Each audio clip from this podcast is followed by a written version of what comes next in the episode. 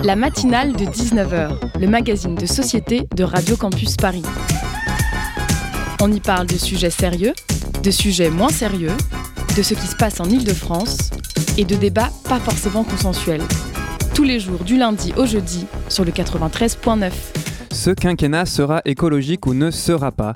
Ces mots, ce sont ceux d'Emmanuel Macron, alors président candidat durant son meeting de l'entre-deux-tours à Marseille. Alors que le nom du futur Premier ministre se fait toujours attendre, France Stratégie, institution de prospective attachée à Matignon, a dévoilé hier dans un rapport de presque 300 pages ses pistes pour orchestrer la planification écologique de notre pays. Ce rapport intitulé Soutenabilité, orchestrer et planifier l'action publique est le résultat d'un travail débuté fin 2019 qui aura demandé l'investissement de centaines de contributeurs et de milliers de participants à différents séminaires. France Stratégie, qui ne saurait être un repère de gauchistes forcenés, déclare ainsi, je cite, que l'alliance entre croissance économique et progrès social semble aujourd'hui avoir atteint ses limites et, je cite encore, qu'il n'est pas réaliste de tabler sur un scénario de découplage absolu entre une croissance absolument verte et les émissions nettes de gaz à effet de serre. Comprenez donc, il va falloir devenir sobre, c'est-à-dire consommer moins, consommer mieux et plus rarement. Mais comment persuader les Français de consommer moins pour éviter la fin du monde quand certains consomment déjà si peu et n'arrivent pas à finir le mois. France Stratégie, toujours dans son rapport, écrit ainsi Nous ne réussirons la transition écologique dans toutes ses dimensions que si elle est reconnue par nos concitoyens comme nécessaire et juste. Ce rapport préconise d'alimenter une culture partagée et vient s'ajouter à la pile de rapports égrenant des réflexions sur la nécessaire transition énergétique et les façons d'y faire face. Vous retrouverez donc en, en vrac et je vous invite vraiment à y jeter un œil les multiples rapports du GIEC, le rapport futur énergétique 2050 de RTE, le plan de transformation de l'économie française du Shift Project, et j'en passe. Mais quand on sait que les enjeux climatiques ont représenté moins de 4% du temps médiatique, tous médias confondus, durant la campagne présidentielle, je me permets d'apporter ma pierre à l'édifice et de faire humblement cette proposition. Si, sur les enjeux climatiques, on veut réellement créer une culture partagée, il serait peut-être nécessaire de commencer par en parler.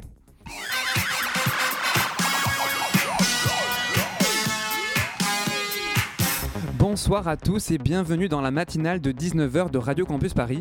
Ce soir, nous recevrons en première partie d'émission Lou Bureau, journaliste et réalisateur du film Tranché, tourné dans les tranchées ukrainiennes de la guerre du Donbass et qui sort en salle le 11 mai prochain.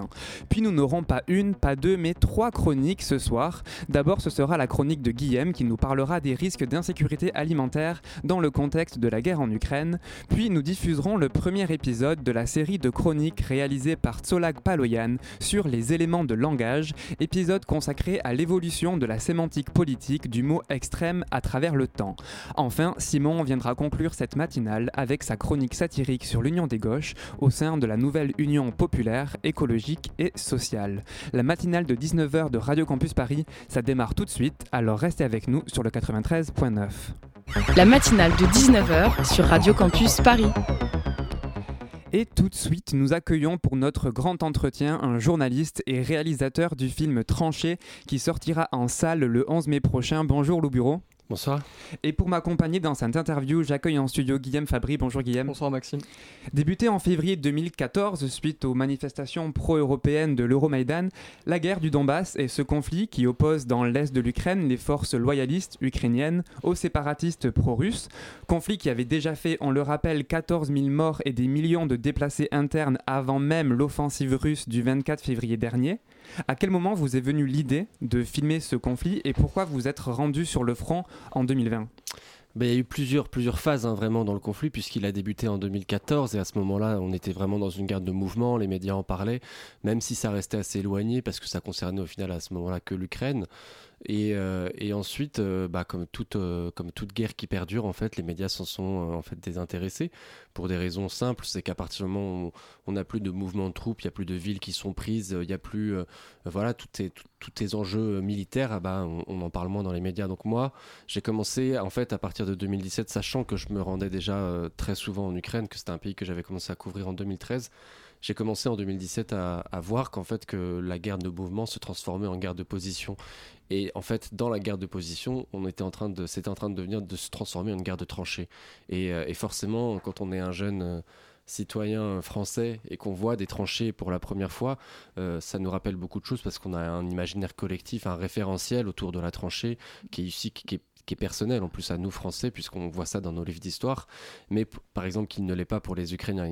Pour moi, ça m'a frappé. Et c'est à ce moment-là, je me suis dit, non seulement on, ne parle plus de cette guerre, et en plus on ne parle plus, on ne parle plus du fait que c'est en train de se transformer en une guerre de tranchées. Vous avez donc passé plusieurs mois avec les soldats ukrainiens dans les tranchées du Donbass. Après une telle expérience, qu'est-ce qu'on retient? Qu'est-ce qui marque le plus? Bah déjà, pour passer plusieurs mois sur le front, il faut vraiment le vouloir. Il y, a, une démarche personnelle, il y a un engagement personnel qui est très important. Je pense qu'il faut être convaincu que ce qu'on montre euh, euh, vaut la peine, en fait, qu'on risque sa vie.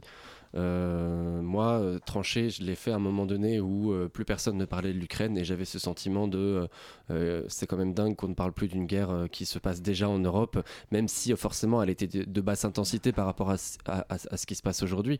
Mais quand même, toutes les semaines, il y avait des soldats morts. voilà, les Ukrainiens n'ont cessé en fait de, se battre sur ces lignes de front et la, société ukrainienne n'a cessé d'être ancrée aussi dans ce rapport de force, dans cette guerre meurtrière qui a fait, comme vous l'avez rappelé, 14 000 morts en 8 ans. Donc pour moi, c'était un sujet euh, oublié qui, nécessitait d'en parler. Et puis après, il y a eu, euh, disons, tout au départ vraiment de mon projet, j'étais pas forcément euh, convaincu d'en faire un film. C'est venu petit à petit. Il y a eu aussi cette frustration d'aller voir les médias, de leur dire écoutez, il faut continuer à parler de l'Ukraine et de se voir un peu renvoyer euh, parce qu'en fait ça, ça n'intéressait plus personne. Et, euh, et, puis en fait de cette frustration est né vraiment un désir cinématographique. Je me suis dit, quitte à faire quelque chose, autant le faire à fond et autant le faire dans la vision que moi j'en ai. Et, euh, et j'avais déjà travaillé, j'avais déjà fait des reportages sur l'Ukraine et je sentais qu'il fallait que j'aille plus loin dans ma démarche, dans mon engagement personnel. Et, et en fait c'est à partir de là que j'ai commencé à réfléchir réellement à la réalisation d'un film avec des choix artistiques, des choix esthétiques qui étaient très forts et ça m'a conforté et ça, ça, m'a, ça, ça, a vraiment fait vivre mon envie de, de réaliser ce film. Comment avez-vous fait concrètement pour euh, accéder à ce terrain de conflit, pour intégrer cette 30e euh, brigade euh, qu'on suit pendant tout le temps du film, pour être accepté par ces soldats finalement, pour vous fondre parmi eux? Bah en fait, en 2013, quand j'ai couvert la révolution de Maïdan, j'ai rencontré sur la place un jeune civil, un ingénieur, qui est devenu un ami très proche. Et en fait, quand la guerre a éclaté suite à, cette révolution dans l'Est de l'Ukraine en 2014, lui s'est engagé sur le front. Donc il est parti euh, dans l'armée. Et en fait, lui, il était originaire donc, de Luhansk, donc des territoires qui, en plus, euh, euh, étaient occupés où la guerre avait lieu. Et en fait, il a franchi assez rapidement les, échelons, parce que c'est un, un, gars vraiment brillant, il est devenu commandant. Et en fait, nous, on est resté très proches. Il est venu plusieurs fois à Paris. Moi, je lui rendais tout le temps visite. Et, euh, donc, en 2017, quand j'ai vu que voilà, il y avait quelque chose à raconter autour de la tranchée, autour de ce front-là, je lui ai demandé est-ce que c'est possible Il s'appelle Dima. Est-ce que c'est possible, Dima, de venir de manière totalement libre sur le front sur une grande période de temps? Parce que normalement, le problème, c'est que tout journaliste ou même euh, personne extérieure en fait au front ne peut pas accéder à, cet endroit, ne peut pas y vivre. Généralement, on y passe quelques heures un après-midi sous la surveillance d'un attaché de presse. C'est très réglementé c'est normal parce que c'est la guerre. Mais voilà, donc je lui ai dit, il faut pas que fait euh, que je sois euh, soumis à des règles, assujetti à des restrictions. Et puis aussi, euh, en fait, il a fallu qu'on ce qui s'est passé exactement, c'est qu'en fait, lui a négocié avec le commandant local de cette 30e brigade de l'armée ukrainienne sans que l'état-major ukrainien soit au courant. Et en fait, le commandant, qui était aussi un ami à lui, a décidé de me couvrir sur l'entièreté du, du, tournage. Et moi, j'ai été présenté à ces soldats comme quelqu'un qui allait vivre avec eux pendant une certaine période de temps. Et c'est ce qui m'a permis aussi au final de créer du lien. Parce que vous êtes resté vraiment longtemps euh, dans les tranchées. Et quand on regarde ce film, d'ailleurs, on voit que les soldats ont oublié la caméra et que vous avez réussi vraiment à créer un lien de confiance avec ces soldats. Comment ça se passe, cet établissement de ce lien de confiance avec, avec les soldats? Bah alors forcément, déjà, il y a le temps passé sur place qui est extrêmement important. Il y a le fait que, comme euh, voilà, j'ai été introduit par des militaires. Je viens pas de quelque chose d'extérieur. Quelque part, c'est c'est au sein même de leur chaîne de commandement qu'on m'a introduit. Puis après, effectivement, faut nouer des liens. Euh, c'est des sensibilités personnelles. C'est des voilà, c'est des histoires personnelles que les gens choisissent de vous raconter ou pas. Mais il y a beaucoup de jeunes dans les dans les tranchées. Il y a beaucoup de jeunes ukrainiens. Et moi, je suis aussi jeune. Et forcément, on partage euh, tout un tas d'aspects d'une culture commune. Et ça, c'était ça, c'était quelque chose d'assez facile en fait pour créer du lien. Et puis les Ukrainiens ont toujours voulu qu'on parle de cette guerre qui, était oubliée en Europe. Ils le savaient très bien. Donc, quelque part, ils n'ont jamais été fermés au fait de se confier. Euh, et en plus, là, vu qu'ils voyaient que je restais longtemps avec eux, que j'étais dans une démarche de réellement raconter leur quotidien, faire savoir qu'est-ce que ça veut dire pour un jeune, aujourd'hui, un jeune Ukrainien, de s'engager dans l'armée, de se retrouver dans une tranchée pendant des mois. Ils ont compris la, démarche au fur et à mesure. Ça pas été, je dis pas que ça a été simple c'est vraiment une question de voilà de comment on se positionne. Mais euh, mais, mais ils m'ont accepté et à partir de là j'ai pu vraiment commencer à travailler comme comme euh, réalisateur. Dans le film, on voit des phases de combat qui succèdent à des scènes de la vie quotidienne presque assez ordinaires, des soldats qui cuisinent, qui s'amusent. Est-ce que vous pourriez nous décrire la journée type de ces soldats? Qu'est-ce qu'ils font au quotidien? Alors la journée type, il y, a des, rondes qui sont effectuées, donc qui se relaient. Il y en a qui sont sur des postes de position avancés pour vérifier, voilà, pour scruter les lignes ennemies. Mais sinon, la journée type, c'est une journée d'ennui parce que tant qu'on ne se bat pas, on est en train en fait de vaquer à ses occupations. Mais c'est très important et c'est le propre de la tranchée réellement. Euh, la tranchée, c'est un espace que eux ont construit et ils n'ont pas fait appel à des, une, société extérieure. Hein. Ils sont arrivés avec leur pelle et leur pioche comme en 14 et ils ont construit cette tranchée. Et en fait, c'est un, un, espace donc ils ont construit, qu'ils ont dû consolider. Au fur et à mesure, il y a toujours cette, cette, idée de voilà, on consolide les positions. Il y a toujours des choses à faire quelque part. Et donc c'est un, un espace dans lequel ils vont devoir vivre et parfois même mourir. Donc en fait, euh, c'est ça qui est très intéressant dans la tranchée, c'est vraiment un espace cinématographique, puisqu'en fait, on a l'impression, quand on entend. Euh, euh, quand on entend en fait euh, ce, que, ce, que, ce que font les soldats, qu'il ne s'y passe rien, mais en fait tout s'y passe. C'est justement ça qui est intéressant à capter. Vous l'avez dit, la plupart des soldats sont jeunes, mais la plupart sont aussi des hommes tatoués qui parlent fort. Et puis il y a une femme dans ces tranchées sur laquelle vous posez votre caméra. Comment on s'adapte quand on est une femme dans la guerre entourée d'un monde d'hommes? Ah, C'est extrêmement difficile parce que comme vous l'avez dit, la guerre c'est avant tout un, monde d'hommes. Donc euh, il y a effectivement beaucoup plus de soldats. En fait, cette, femme c'était tout simplement la seule femme sur plus de 1000 combattants. Donc c'était incroyable, c'est un, personnage qui s'est imposé à moi. Je quand je suis arrivé dans la tranchée la première fois, je me suis dit, je ne peux pas raconter ce qui se passe dans cette brigade sans raconter la vie de cette femme.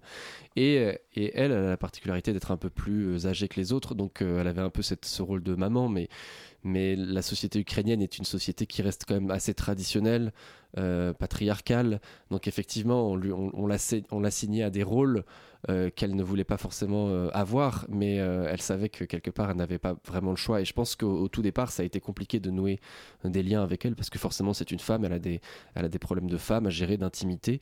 et moi je suis un homme en plus qui vient lui demander de, de, me, de, de me confier son quotidien, mais en fait, avec le temps, on a réellement réussi à construire quelque chose et, ça lui faisait, à la fin, je sentais que ça lui faisait du bien de se confier. Il y avait quelque chose d'un peu comme un, voilà, elle venait déposer un peu sa parole euh, et, c'était sensible et c'était beau et finalement on a, on a beaucoup accroché tous les deux. Dans votre film, on découvre euh, tout un environnement sonore qui est assez terrifiant avec des, détonations, des explosions. Euh, il y a aussi un soldat qui à un moment dit je ne sais pas comment on peut supporter ça.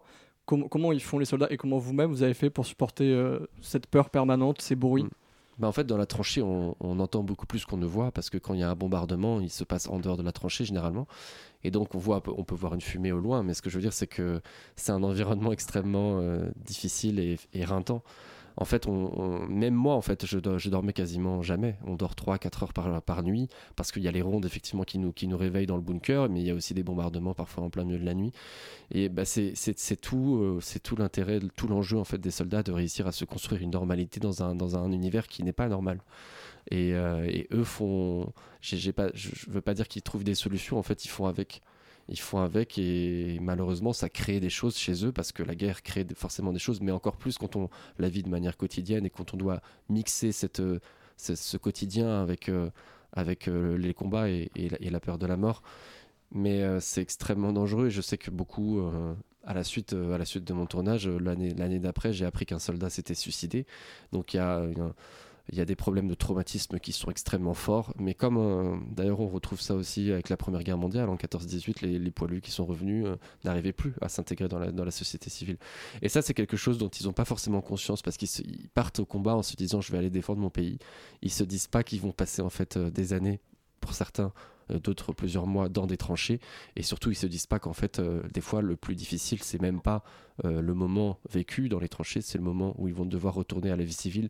Et il y a un gouffre qui se crée avec le reste de la société civile qui, qui comprend ce qu'ils ont vécu, mais qui, mais qui ne l'ont pas vécu eux-mêmes. Mais vous qui l'avez connu, ce monde anormal, qui y êtes allé et qui êtes revenu en France et qui avez vu le silence assourdissant des médias sur ce qui se passait en Ukraine, comment vous vous êtes réadapté à la société? Est-ce que vous n'avez pas envie de crier, d'aller sur tous les plateaux pour dire ce qui se passe là-bas C'est à 3 heures de Paris et, c'est absolument euh, abominable? Comment est-ce qu'on s'adapte? Bah, Quelque part, j'ai un peu essayé de le faire. Hein. J'avais un prisme, je me souviens que dans les rédactions où je travaillais, les gens se moquaient un peu de moi en disant ça, c'est loup, euh, il a son prisme ukrainien. Ils étaient tout le temps là en train de. Parce que moi, j'en parlais tout le temps, et puis en plus, euh, j'y allais tout le temps. Hein. Je, passais ma vie en Ukraine. Bah, c'est compliqué, mais je pense malheureusement que ça fait partie. Euh, ça arrive aussi à d'autres journalistes qui travaillent sur des sujets bien précis auquel qu'on n'aborde pas trop. après Malheureusement, il y a eu des tentatives politiques de régler ce conflit. Euh, elles ont toutes échoué. On en parlait à ces moments bien précis, les accords de Minsk, voilà, les tentatives de résolution euh, tripartie euh, de ce conflit. Et, quelque part, ce qui arrive aujourd'hui, malheureusement, n'est que le résultat de, ça, parce que pendant, quand une guerre continue, même à basse intensité pendant 8 ans, c'est qu'il y a un problème, c'est qu'il y a un vrai problème. Et il y, a toujours eu le risque que qu'elle revienne euh, sous une échelle à une, à une ampleur euh, inédite et différente. Parce que, encore une fois, la particularité de la guerre en Ukraine, même avant, c'était que c'était deux armées conventionnelles qui se font face. On n'est pas dans des, dans des conflits avec, avec euh, des guérillas ou alors voilà où le front est diffus. On est vraiment face à deux armées européennes occidentales qui se font face et donc avec des moyens militaires et une puissance de feu inédite. Il y a quelque chose qui frappe le spectateur dès les premiers instants, si vous avez choisi le noir et blanc. Pourquoi ce choix du noir et blanc? Parce que j'avais envie que le spectateur se, se, retrouve, ne, sache pas exactement où, il est, euh, quand il est. Il y a cette idée de, on voit des tranchées, mais on sait qu'on est au XXIe siècle parce qu'on va voir forcément un film sur l'Ukraine, mais euh, il y a cette voilà, j'avais envie qu'il soit un peu perdu, de se dire, mais c'est dingue en fait, ces tranchées, elles existent au XXIe siècle. Et puis il y avait aussi l'aspect esthétique aussi, parce que dans les tranchées, l'environnement de base est forcément très terne. Euh, il n'y a pas beaucoup de couleurs dans les tranchées. Il y a tous ces, tous ces jeux de lumière euh, qui sont particulièrement mis, mis en enfin, tu vois, avec le noir et blanc, c'est particulièrement. Euh, voilà, on les, on les, on les on voit, des flashs souvent. on voit des flashs, on voit des, des, des, des, des, rayons de lumière qui rentrent dans les bunkers, etc. Et en fait, je trouvais que moi, mon impression, euh, ma perception des tranchées, euh, elle, donnait mieux, paradoxalement, en noir et blanc. je retranscrivais mieux la réalité que j'avais vécue en noir et blanc qu'en couleur. Donc ça fait partie des, de pourquoi j'ai choisi ça. C'est vrai que plus qu'un reportage, c'est un film qui est vraiment très esthétique. merci beaucoup, le bureau. On fait une petite pause musicale et on se retrouve juste après. Take these broken woes, wash it down with Jenny. She knows what I'm missing. I need what she knows. Feathered one of many birds of prey and vogue. Watch you pour that steady, sip it till we slow. Take these broken woes, wash it down with Jenny. She knows what I'm missing. I need what she knows. Feathered one of many birds of prey in vogue.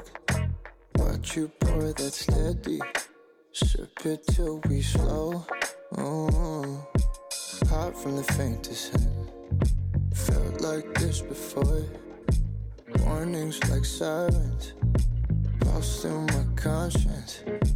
Can't seem to let you in. You know it's not your fault. Just come and see me, stay till noon. Like that shaky smoke for two on a bed. Stuck with my many motives, I can feel them come up to the surface. Let me feel it once, then let me feel it again. Got a bed, I know that now I've chosen. Nothing stops me from getting close. Then let me feel you once, yes. Let me feel this. So I'll take these broken wash it down with Jenny. She knows what I'm missing. I need what she knows. Feathered one of many birds of prey and vogue. Watch you pour that steady. Sip it till we slow. I wish I could have foreseen the foresight of my life. I was blind. I was blind. Eyes wide shut, can they foresee the foresight of my type? But I'm blind. Yes, I'm blind. Yeah, yeah. Want it bad. Stuck with my many motives. I can feel them come up to the surface. Let me feel it once, then let me feel it again. Got it bad. I know that now I've chosen. Nothing stops me from getting closer. Let me feel you once, yes. Let me feel this. Take these broken woes, wash it down with Jenny. She knows what I'm missing. I need what she knows. Feathered one of many birds of prey in vogue. Watch you pour that steady. Sip it till we slow. So I'll take these broken roads. Wash it down with Jenny. She knows what I'm missing. I need what she knows.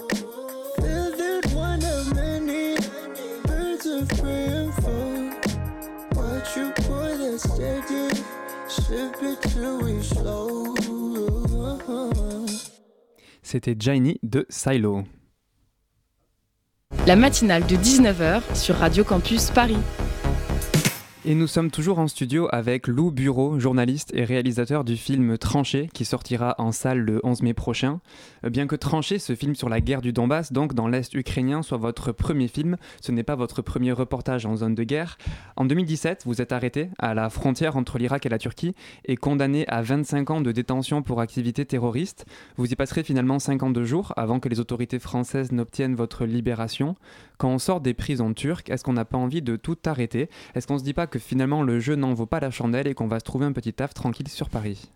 Si, si on se dit ça, bien sûr. Je me suis posé la question mille fois et quand j'étais en prison, je me disais d'ailleurs que j'arrêterais ce métier, bien sûr, parce que je me je m'étais retrouvé dans une situation où je me disais j'ai non seulement parce qu'à un moment donné en fait quand on est quand on est condamné à 25 ans de prison et que en fait euh, on commence à rester en prison, on se dit en fait plus personne va venir me libérer. Donc je suis arrivé à un moment donné dans ma détention où je me suis dit en fait j'allais rester en prison et que j'avais gâché ma vie. Et gâché ma vie pourquoi? Pour un reportage? Est-ce que le jeu en valait la chandelle? Et à ce moment-là, la question c'était non. Mais, euh, mais trancher, ça a été un, ça a été à la fois un test, puisque je ne savais pas si j'avais la capacité, le courage de revenir sur une zone de guerre. Et je pense que la particularité de Trancher, c'est que ça a été un film de cinéma, en fait. Je l'ai construit comme un film de cinéma. Et dans le cinéma, euh, contrairement au journalisme, on peut s'engager personnellement. Je me suis vraiment investi et j'ai creusé au, plus profond de moi-même pour, euh, pour faire ce film qui est le résultat, au, fait, au final, de, de ma connaissance de l'Ukraine, de, ce que j'ai vu, mais aussi, quelque part, dans, dans les choix que j'ai pris de moi. Et, euh, l'engagement personnel est, est, quelque chose de très fort. Je veux dire, c'est la seule chose qui fait que en fait j'ai pu retourner euh, euh, sur, un, sur une zone de front et euh, re-risquer ma vie. Pour une fois, contrairement au reportage que j'avais fait sur les Kurdes, là je me suis dit peut-être que cette fois-ci en fait le jeu en vaut vraiment la chandelle. C'est quoi? C'est l'envie de montrer? C'est le sentiment d'utilité publique? Ou est-ce que c'est aussi l'adrénaline des zones de combat qui fait qu'on repart sur le front? C'est l'envie de montrer quelque chose que dont personne n'a conscience. J'avais l'impression de raconter, et je, je l'ai toujours, raconté un espace, la tranchée que dont absolument personne n'a conscience. Euh, et d'ailleurs, c'est ce que me disaient les gens quand ils voyaient mes images. Ils me disaient, mais en fait, euh, ça c'est en Ukraine. Est-ce que c'est vraiment, c'est aujourd'hui, c'est d'actualité? Et je leur disais oui. Et euh, je pense que c'est un, un, engagement, c'est une motivation, une source de motivation extrêmement forte, le fait de se dire qu'on fait quelque chose d'utile. et comme je vous le disais, il y a ce côté d'engagement personnel. Moi, j'ai beaucoup, beaucoup d'amis en Ukraine, notamment certains qui se sont engagés déjà même avant l'invasion sur le front. Donc forcément, quand on voit euh, ses copains partir sur le front, ça, vous fait quelque chose et ça vous donne aussi envie de raconter quelque chose. Il y a cet engagement euh, très fort qui vous porte. Dans le film, euh, on voit à certains moments que la personne qui tient la caméra fuit les balles et cette personne, c'est vous. Qu'est-ce que vous ressentez à ce moment-là? On, perçoit qu'il y a un peu un, moment où on ne sait pas comment ça va finir. Oui, parce qu'en fait, c'est enfin, pas marrant, mais c'est les moments de danger me trahissent parce que normalement, j'avais eu cette démarche de m'invisibiliser. En fait, au moment donné où il y a du danger, je suis obligé de prendre ma caméra et de, de me mettre à, l'abri, de fuir ou de courir.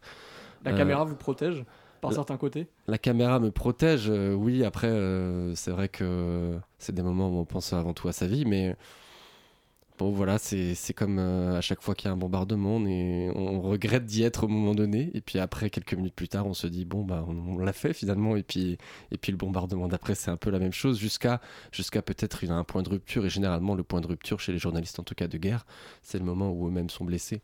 Mais, euh, mais, mais Dima, le, le, commandant dont j'ai parlé avant, m'a toujours accompagné sur le front. Euh, s'il n'avait pas été là, je j'aurais pas fait ça. C'est-à-dire que lui, il s'occupait aussi de ma sécurité. Il me disait à des moments, non, là, on peut pas y aller, c'est vraiment trop chaud. Euh, et moi, je le suivais. Il y avait quelque chose de. Je m'occupais du film, lui s'occupait de ma sécurité, on se connaît, on est, on est, on est copains depuis très longtemps et, et je, me sentais bien avec ça. Et donc, euh, vous avez passé plusieurs euh, mois avec ces soldats dans les tranchées. On imagine qu'à la fin, c'était plusieurs heures d'enregistrement qu'il a fallu dérocher, sélectionner pour monter ce film. Comment on choisit ce qu'on montre et surtout ce qu'on ne montre pas? Bah, ce qui est assez, euh, assez dingue, c'est qu'en fait, moi, je ne parle pas assez bien russe ou ukrainien pour vraiment, euh, pour vraiment euh, pendant le tournage, comprendre ce qui se passait. Et c'était, c'est forcément un désavantage au départ, mais ensuite, ça devient un avantage, puisque, en fait, à partir d'un certain moment, les soldats, dans la mesure où on ne pouvait plus vraiment communiquer directement, oublié que j'étais là. Enfin, voilà, il y avait des choses, ils savaient que j'étais là, mais quelque part, vu qu'on peut plus parler, qu'on s'est déjà tout dit, euh, j'étais devenu vraiment invisible. Et ça, c'était, c'était vraiment chouette. Et, ensuite, euh, du coup, quand, je suis arrivé en post-prod, il a fallu tout retraduire, donc ça a pris des mois. Et c'est à ce moment-là où je me suis rendu compte qu'il euh, y avait une histoire en fait qui se crée parce que le cinéma, c'est vraiment, faut construire quelque chose d'assez fort. Il faut aller d'un point A à un point B. et ça, c'est au montage qu'on le fait. et donc, c'est vraiment il y, a des choses que je, n'ai pas montrées dans le film de manière volontaire. Euh, par exemple, il y a eu des moments où, euh, quelques moments où les soldats buvaient de l'alcool. Ils n'étaient pas ivres, hein, ils buvaient voilà une bière. Et en fait, ça, c'est interdit par le, par le commandement militaire ukrainien et c'est très sévèrement réprimandé. Ça peut les emmener en prison. Donc voilà, quand on filme aussi sur le front, euh, se posent des questions déontologiques, éthiques. Et c'était très important pour moi de ne jamais mettre en danger les personnes que j'avais filmées. Quand vous tournez le film euh, en 2020, la guerre en Ukraine, elle est encore euh, relativement circonscrite euh, à l'est, dans le Donbass. Est-ce que à cette période-là, les soldats que vous avez rencontrés imaginaient ce qui se produirait deux ans plus tard, aujourd'hui, à partir de février 2022 Comment ils imaginaient la suite de ce conflit? Je pense qu'ils avaient conscience que ça pouvait arriver, qu'une guerre totale avec la Russie pouvait arriver. Après, il y a, une différence entre en avoir conscience et le voir se réaliser. je pense que même si tout le monde savait que la guerre pouvait avoir lieu, voir la brutalité, la violence dans laquelle ça, s'est déroulé les premiers jours, le fait que l'entièreté de la population fuyait. Moi, j'ai vécu les premiers jours de l'invasion. Hein. C'était une sidération énorme. C'était tous mes amis m'appelaient soit pour me dire je pars sur le front ou je m'en vais, je fuis. Euh, ça a été extrêmement dur et je pense que les soldats savaient que voilà parce qu'eux en plus sont sur le front donc il y a ce côté ils vivent la guerre en plus déjà depuis très longtemps donc ils, savent bien quelque part que ça peut encore dégénérer à une plus grande échelle mais comme je vous le dis entre vous entre savoir que quelque chose peut arriver et le voir se produire devant nos yeux, il y a une grande différence. Et vous, après avoir été là-bas et avoir parlé avec ces soldats, comment est-ce qu'aujourd'hui vous imaginez la suite de ce conflit? Malheureusement, je pense que ça va durer. Je pense qu'on en a encore pour des mois, peut-être même que Vladimir Poutine a un calendrier qui est beaucoup plus long qu'on se l'imagine, parce qu'actuellement, euh, la guerre euh, russe euh, est un échec total, hein, on peut le dire il y a une déroute militaire qui est assez importante. Alors oui, les, Russes continuent d'avancer et grignoter des, lignes, ukrainiennes, mais, quand on voit l'ampleur de la destruction matérielle des forces armées russes, plus tous les problèmes de logistique et même le fait qu'il n'y ait quasiment pas eu de, de, batailles qu'ils aient gagnées, c'est une catastrophe pour eux. Donc je ne vois pas en fait comment Vladimir Poutine s'en sort actuellement. Ça vous a surpris la résistance ukrainienne face à la Russie? Bah moi ça m'a surpris oui et non parce qu'en fait je connaissais déjà ces gens, je savais qu'ils étaient prêts à aller sur le front, je savais que beaucoup d'entre eux avaient euh, s'étaient engagés. En fait. La société ukrainienne est en guerre depuis 8 ans. Donc à partir de là vous avez eu des, des, des, dizaines de milliers de jeunes qui sont partis sur le front déjà. euh, et euh, qui ont appris le maniement des armes et puis en plus quand un pays est en guerre, il y a aussi une création d'identité nationale qui est très forte. Vous imaginez quand, la guerre a commencé pour certains, ils avaient, imaginons en 2014, ils avaient 12 ans. À, Huit ans plus tard, ils en avaient 20. Quand, la guerre a éclaté, ils, se sont éduqués, ils, ont grandi avec cette guerre et forcément, quand son pays est en guerre, on, construit quelque chose de très patriotique, parfois même nationaliste, mais en tout cas, ce n'est que la création de l'État du pays en fait. On sait que Vladimir Poutine a réorienté l'effort de la Russie euh, sur l'est euh, du pays, euh, enfin sur l'est de l'Ukraine depuis quelques semaines. Est-ce que vous avez des nouvelles des soldats que vous avez rencontrés et quelle est la situation là où vous étiez? J'ai des nouvelles d'eux. Euh, ils, combattent sans arrêt. Euh, c'est extrêmement violent et brutal. Ils sont sans arrêt en train de combattre depuis deux mois. Sur cette position en particulier que j'ai suivie, la 30e brigade, en fait, eux, euh, ils étaient tellement bien retranchés dans leurs tranchées, justement, qu'en fait, ils n'ont même pas perdu de terrain. C'est-à-dire qu'actuellement, ils sont toujours dans ces mêmes tranchées et ils continuent de se battre au même endroit, même s'il y, y, a certains soldats qui sont morts, et notamment deux soldats qu'on peut voir dans le film qui sont morts qui n'étaient pas mes personnages principaux, mais que j'avais avec, qui j'avais vécu aussi. Euh, c'est extrêmement compliqué pour eux. Et puis pour la région du Donbass c'est catastrophique puisqu'en fait euh, déjà à l'époque en 2014 le Donbass avait été envahi. Donc euh, il y a eu des, habitants qui ont déjà vécu l'invasion de leur ville qui avait ensuite été repris par l'armée ukrainienne etc et huit ans plus tard en fait ils revivent la même chose. C'est interminable sans compter qu'en fait eux ont toujours vécu dans une région en guerre donc avec tous les problèmes que ça pouvait créer donc c'est interminable. Je, me mets à la place d'un Ukrainien qui vit dans le Donbass, c'est un cauchemar. Et donc, c'est les personnes qu'on voit dans le film qui sont reparties sur le front ou est-ce que c'est des nouvelles personnes qui les ont remplacées Eux, dans elles les étaient, déjà, elles étaient déjà sur le front. Euh, ces soldats-là étaient déjà sur le front. Certains avaient fini leur contrat, mais sont effectivement repartis tout de suite parce que tous les anciens vétérans en fait se sont réengagés euh, naturellement. Mais, euh, mais la différence là, c'est que maintenant, sur le front ukrainien, se battent aussi énormément de civils. Moi, je dois avoir au bas mot euh, une dizaine de copains qui sont partis sur le front. Euh, c'est quelque chose d'assez euh, d'assez dingue. En fait, on s'en rend plus compte, nous, en France, parce qu'on vit dans un espace de paix depuis 70 ans. Mais quand on voit un jeune de, de 30 ans partir sur le front d'une heure à l'autre parce qu'il faut qu'il défende son pays, c'est ça crée quelque chose de très fort et on oublie. On oublie parfois ce que c'est que la guerre, à quel point ça détruit les gens, à quel point, à quel point ça transforme les vies, à quel point tout, tout est ap- après bouleversé. Est-ce que ça vous démange pas là tout de suite euh, de repartir pour, euh, pour pouvoir euh, documenter ce qui se passe, garder des traces? Bah, j'ai passé trois mois déjà là sur ces quatre derniers mois, trois mois en Ukraine, ce qui est pas mal. Et puis Vous étiez dans quelle région? un, un peu partout. Et là, ces, ces dernières semaines, j'étais dans le, dans le Donbass, je suis revenu il y a, il y a 10 jours. Euh, après, psychologiquement, ça, ça a été dur aussi pour moi. Parce que c'est vrai que contrairement à beaucoup de journalistes, moi, je suis impliqué dans ce, dans ce, dans ce pays. Euh, quelque part, euh, il y a une charge émotionnelle aussi qui est difficile à vivre. Euh, je voyais, d'ailleurs, c'est marrant parce qu'au début de l'invasion, je voyais des journalistes arriver, être tout frais et se mettre à travailler sur un pays qu'ils connaissaient pas, mais voilà, être efficace, quoi. Et moi, j'étais, les premiers jours de l'invasion, j'étais sidéré. Je, passais mon temps au téléphone à appeler des copains pour savoir comment ils allaient, s'ils étaient vivants. J'avais énormément de mal à me dire, faut que je témoigne de quelque chose à ce moment-là, même si je savais que c'était ce que, que j'aurais dû faire. Mais j'avais du mal à lever ma caméra, euh, à me dire, euh, Lou travaille maintenant parce que tous mes amis, tous ceux que je connaissais, euh, étaient, avaient, ont eu la vie bouleversée en l'espace de quelques heures. Et dans, ouais, vous avez parlé que ça va durer encore, encore quelques mois. Concrètement, qu'est-ce que l'Occident pourrait faire pour continuer à soutenir les Ukrainiens? Est-ce que vous pensez qu'on a déjà tout fait ou est-ce que vous pensez que les mesures elles peuvent encore augmenter pour apporter de l'aide supplémentaire? Les mesures augmentent au fur et à mesure. Euh, ça aurait été mieux si elles, avaient, si elles avaient été prises dès le départ. Mais en tout cas, euh, le revirement euh, en termes de soutien de l'Occident par rapport à l'Ukraine est assez incroyable. Quand on voit aujourd'hui que les Ukrainiens ont des livraisons d'armes euh, et que le, gaz russe s'apprête peut-être progressivement à être complètement coupé, c'est quelque chose qui était inimaginable encore il y a deux mois, alors même que le, pays faisait déjà face à ces menaces. Et les Ukrainiens sont, contents de ça, mais pour eux, ça arrive un peu tard, quoi. C'est un peu parce que eux tiennent ce discours depuis des années.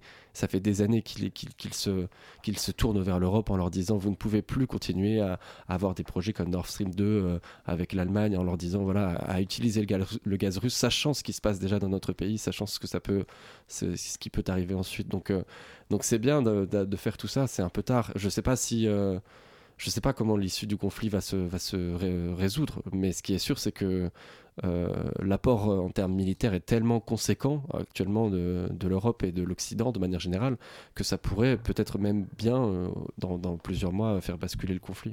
Tranché, un très beau film euh, sur la guerre du Donbass dans l'est de l'Ukraine qui sortira en salle le 11 mai prochain. Merci beaucoup, le bureau, d'avoir été avec nous pour nous parler de ce film et très bonne soirée à vous.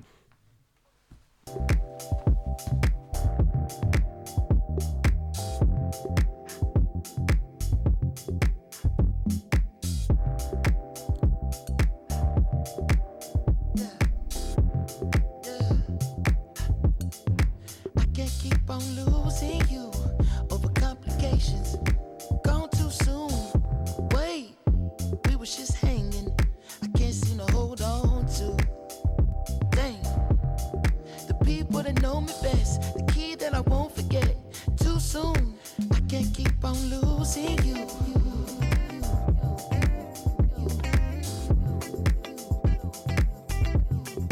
I can't keep on losing you. Yeah, yeah, yeah. How many mistakes do it take till you leave? And I'm left with my hand and my face all red, and the face looking at you like, Wait, I know I ain't a saint if it ain't too late. Well,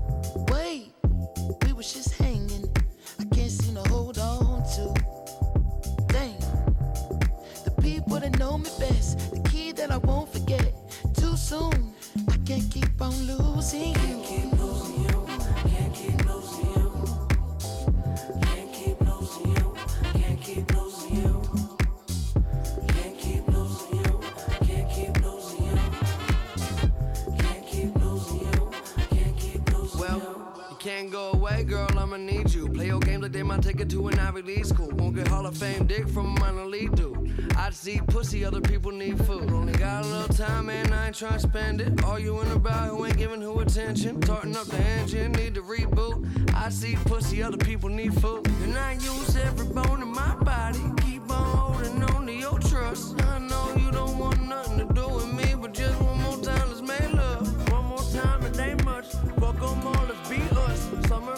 Sweetness. Call late drunk, you hang up. What a mess I made of. The sense I make none. It's complicated,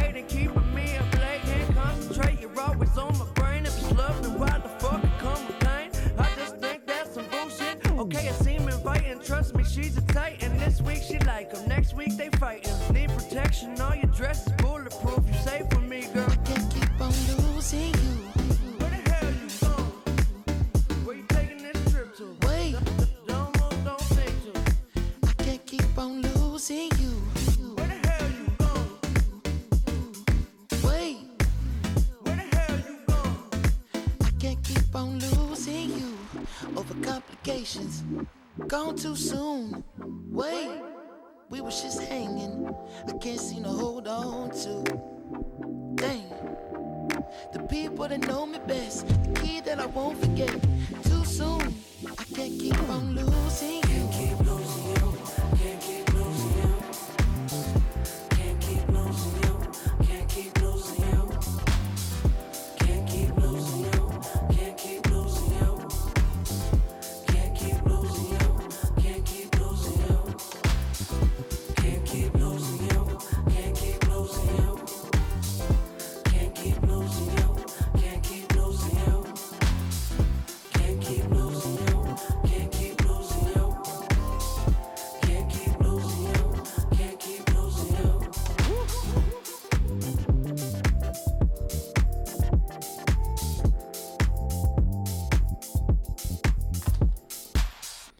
C'était Dang de Mac Miller et Anderson Pack.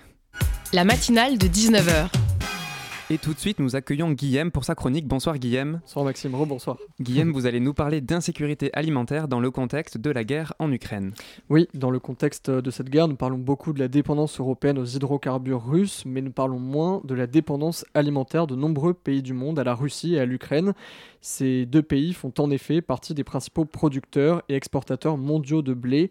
La Russie est le premier exportateur et l'Ukraine le quatrième. À eux deux, ils assurent aussi 50% des exportations mondiales d'huile de tournesol. Mais la production et l'exportation de ces matières premières agricoles est largement perturbée par le conflit.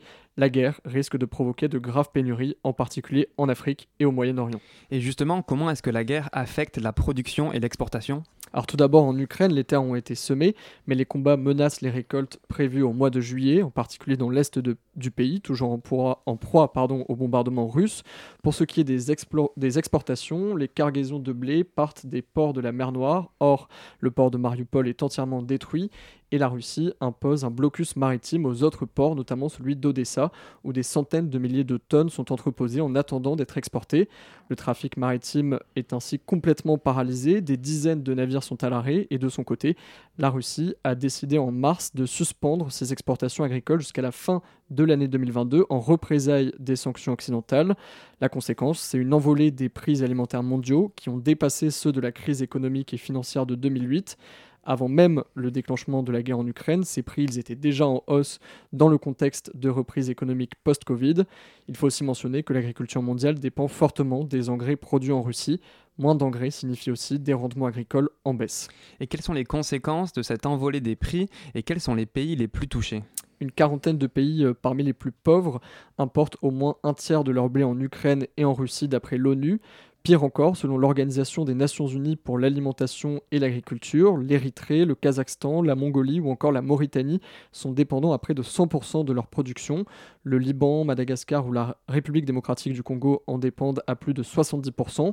Les conséquences seront euh, encore plus dramatiques pour les pays dépendants des céréales russes et ukrainiennes qui connaissent déjà des situations de guerre ou d'insécurité alimentaire. C'est le cas du Yémen ou du Soudan. C'est aussi le cas des pays du Sahel où les mauvaises conditions climatiques et les conflits mettent en péril les récoltes locales. En Afrique de l'Ouest, 26 millions de personnes se trouvaient en situation d'urgence alimentaire et ont besoin d'assistance fin 2021 selon l'ONU. Ce chiffre pourrait grimper à 38 millions de personnes à la fin de l'été. Et quelles sont les réactions de la communauté internationale face à ce risque? Lors du G7 euh, du 24 mars dernier, Emmanuel Macron alertait sur le risque de situation humanitaire gravissime et de conséquences politiques massives d'ici 12 à 18 mois. Quelques jours avant lui, le secrétaire général de l'ONU, Antonio Guterres, parlait lui d'un ouragan de famine et un effondrement du système alimentaire mondial.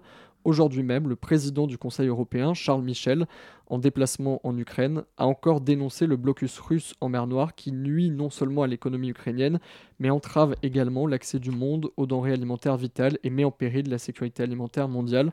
Il rappelait en même temps que l'Ukraine fournissait des céréales à 400 millions de personnes dans le monde. Et concrètement, quelles solutions existent pour empêcher l'ouragan de famine regretté par le secrétaire général de l'ONU? L'enjeu principal est de parvenir à remplacer les productions russes et ukrainiennes par d'autres productions. Pour ce faire, les États-Unis, l'Argentine et l'Australie ont annoncé augmenter leur production céréalière. Le 6 mai, euh, les 51 membres de l'Organisation mondiale du commerce ont aussi déclaré travailler ensemble pour assurer qu'il y ait de la nourriture en quantité suffisante pour tout le monde. Et puis dans le cadre de la présidence française de l'Union européenne, Paris a aussi mis en place une cellule de réflexion sur l'alimentation, l'agriculture et la résilience. Enfin, pour l'avenir, le groupe international d'experts sur les systèmes alimentaires durables préconise la constitution de réserves alimentaires partout dans le monde à écouler en cas de crise. Il appelle aussi à rendre les systèmes alimentaires mondiaux moins dépendants des engrais de synthèse produits dans une poignée de pays, dont la Russie. Merci beaucoup Guillaume pour cette chronique. La matinale de 19h sur Radio Campus Paris. Et nous passons maintenant au premier épisode de la série de chroniques de Tsolag sur les éléments de langage. Tsolag qui va aujourd'hui nous parler des extrêmes en politique, ou plutôt du mot lui-même et de ses usages, histoire qu'on comprenne un peu mieux quelles extrémités on redoute des extrêmes au juste. Autrefois, il y avait l'extrême gauche et l'extrême droite. Sur le spectre politique, comme dans l'hémicycle, chacun campait logiquement à l'une des deux extrémités. Il y avait la gauche de la gauche et la droite de la droite, et à droite de la gauche comme à gauche de la droite, parfaitement au milieu, il y avait le centre. Ce n'était même plus de la politique, c'était de la géométrie, on comprenait tout.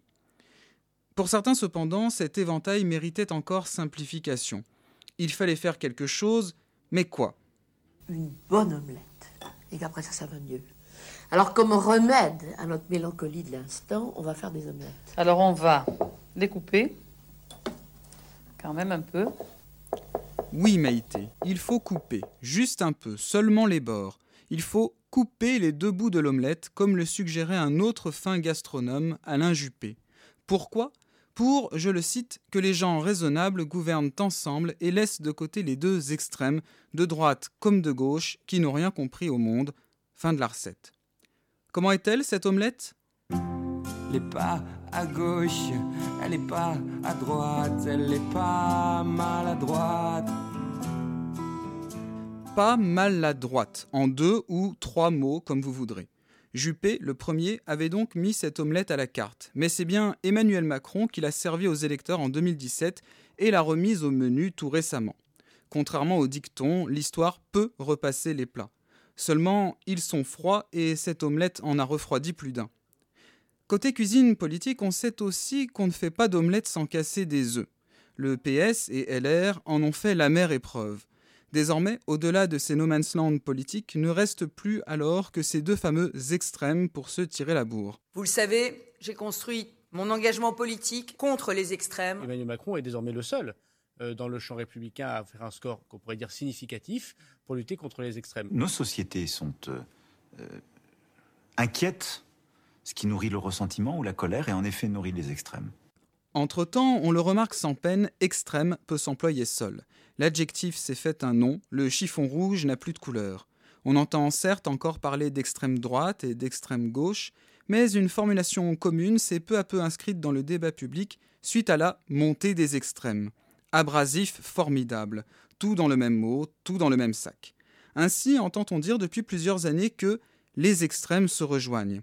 On se souvient même de cette déclaration de François Hollande en 2015. Madame Le Pen parle comme, euh, euh, un tract du Parti communiste des années 70. Beaucoup s'étaient indignés à l'époque, mais si le président de la République osait faire passer le FN d'un extrême à l'autre, c'est que le plus important, à son sens, c'était précisément d'être ou de ne pas être extrémiste. Tout le reste est littérature.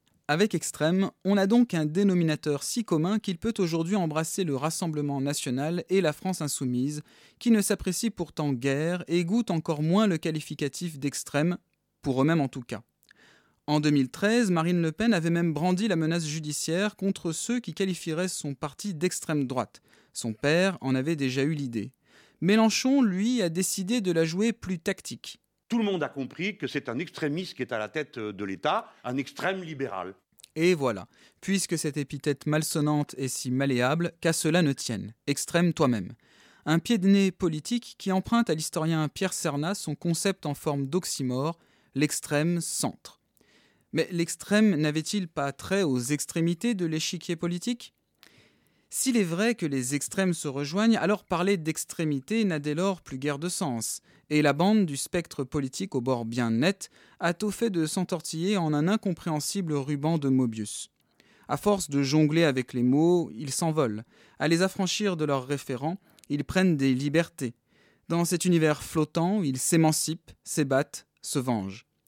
Réduit à un substantif, l'extrême n'est plus qu'une arme de dépréciation massive, employable à loisir. Personne ne s'en recommande, mais tout le monde peut se lancer le mot à la figure. L'extrémiste n'est alors rien de plus que celui qui passe les limites, il exagère.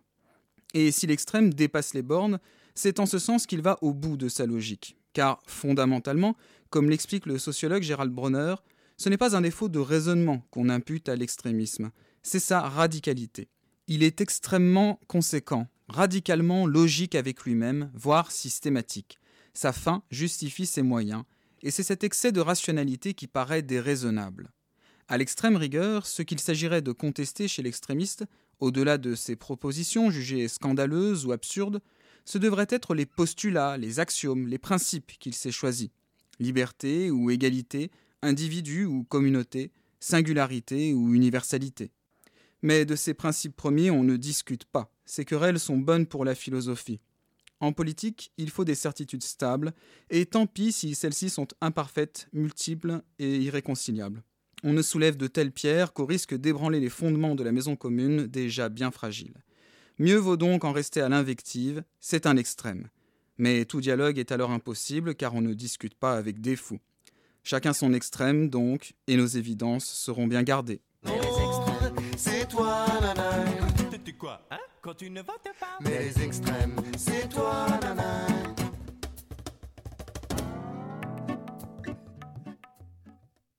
C'était le premier épisode de la série de chroniques de Tsolag sur les éléments de langage. On fait une pause musicale et on se retrouve juste après sur Radio Campus Paris. Take these broken roads, wash it down with Jenny. She knows what I'm missing. I need what she knows. Feathered one of many birds of prey vogue. Watch you pour that steady. Sip it till we slow. Take these broken roads. Wash it down with Jenny. She knows what I'm missing. I need what she knows. Feathered one of many birds of prey in vogue. Watch you pour that steady. Sip it till we slow. Oh, hot from the faintest hint. Felt like this before. Warnings like sirens. Lost in my conscience. Can't seem to let you in. You know it's not your fault. Just come and see me. Stay till noon like that shit, you smoke for two on the bed. Stuck with my many motives, I can feel them come to the surface. Let me feel it once, then let me feel it again. Got a bed, I know that now I've chosen. Nothing stops me from getting close. Then let me feel you once, yes. Let me feel this. So I'll take these broken roads, wash it down with Jenny. She knows what I'm missing. I need what she knows. Feathered one of many birds of prey in vogue. Watch you pour that steady. Sip it till we slow. I wish I could have foreseen the foresight, my type. I was blind, I was blind. Eyes wide shut, can they foresee the foresight's my type? But I'm blind, yes I'm blind. Yeah, yeah. It bad, stuck with my many motives. I can feel them come up to the surface. Let me feel it once, then let me feel it again. Got it bad, I know that now I've chosen. Nothing stops me from getting closer. Let me feel you once, yes, let me feel this. Take these broken woes, wash it down with Jenny. She knows what I'm missing. I need what she knows. Feathered one of many. Birds of prey in vogue. Watch you boy, that's steady. Sip it till we slow. So I'll take these broken roads. Wash it down with Jenny. She knows what I'm missing. I need what she knows.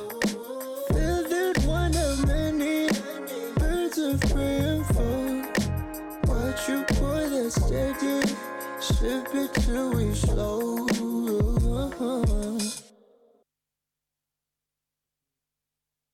C'était Cocaine de Fiddlar. La matinale de 19h. Et pour conclure cette matinale, j'accueille en studio Simon. Bonsoir Simon. Et oui, bonsoir. Simon, la semaine dernière, les principales forces de gauche ont conclu un accord pour mener main dans la main la bataille des législatives. Et oui, Maxime, ça y est, ça y est, je suis au chômage technique. Je m'appelle Simon, je suis pour l'Union de la gauche depuis aussi longtemps que je suis pour euh, l'Union euh, à gauche, hein, grosso merdo. Et après 4 ans et demi, oh tiens, un cheveu blanc, 4 ans et demi donc à fustiger la division des gauches à coup de ah, c'est vrai que les finances du parti, c'est quand même plus important que les finances des petits revenus. Et autre Mélenchon, c'est pas un gauchiste, c'est juste un mélenchoniste.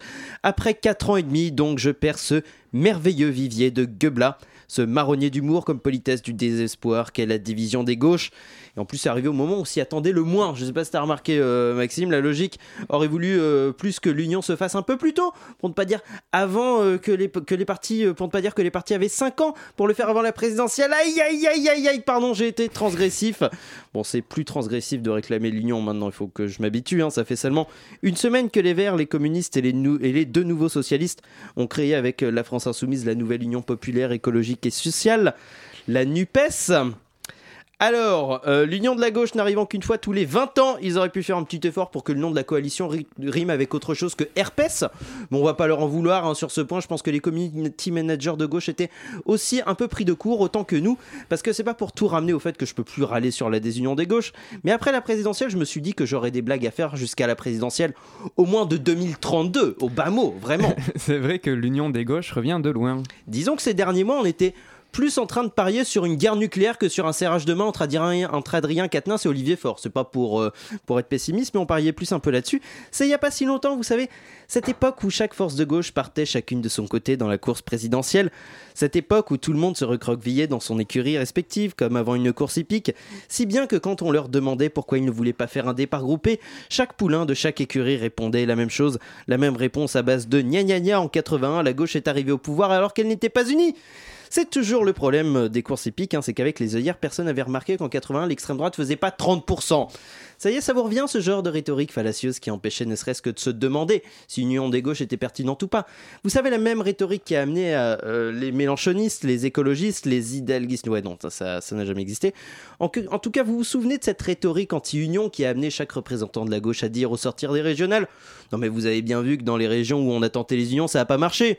Sans compter, bien sûr, que dans cet argumentaire, on omettait que les régions où l'Union n'a pas abouti à une victoire sont une région où la gauche était absente parce qu'elle s'était retirée il y a six ans pour faire barrage l'extrême droite et que tout était à reconstruire, et deux autres régions où l'Union n'a duré que le temps de l'entre-deux tours, c'est-à-dire une semaine.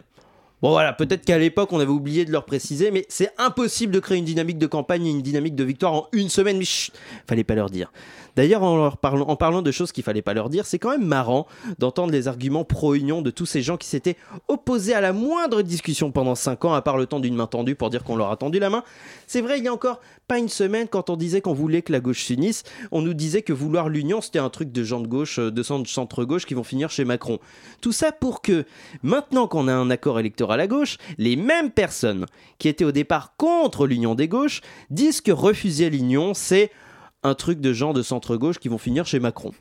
Une hypocrisie comme les autres, un jour de printemps sous la Ve République. Mais malgré ces revirements intellectuels de la part des partis de gauche, leur union est-elle quand même un espoir de victoire? Alors je suis pas encarté, mais la victoire il faut la viser. Et quand bien même elle n'arrive pas, ça permet quand même une clarification au sein des partis comme le PS, où l'union voit l'opposition des éléphants qui avaient brisé la gauche comme le sens du mot socialisme aux côtés de François Hollande. Ce dernier s'étant jamais caché d'être anti-union avec Mélenchon. Hein. Lui-même disait, vous savez, euh, on passe euh, plus de temps euh, à refuser des unions euh, dans sa vie qu'à refuser, qu'à accepter des unions dans sa vie. C'est de moi. Il n'empêche que malgré l'espoir d'avoir enfin une union à gauche et malgré la clarification qu'elle permet, ne restons pas aveuglés par l'espoir d'une alternance pour mieux préparer l'union même dans l'opposition. En d'autres termes, voyons cette nouvelle union populaire, écologique et sociale comme la première pierre d'une force alternative au néolibéralisme, en espérant que si cette force échoue aux législatives, chacun ne reparte pas dans son écurie en disant Vous voyez, en 2022, on a essayé, ça n'a pas marché. Et merci beaucoup, Simon. C'est la fin de cette matinale de 19h. Merci à vous, auditeurs, de l'avoir suivi. Merci à notre invité, Lou Bureau, de nous avoir présenté son film Tranché, qui sortira en salle le 11 mai prochain. Merci à Guillaume, Solag et Simon pour l'interview et les chroniques. Euh, à euh, Hugo pour la coordination. La matinale de 19h revient demain et en attendant, restez branchés sur le 93.9.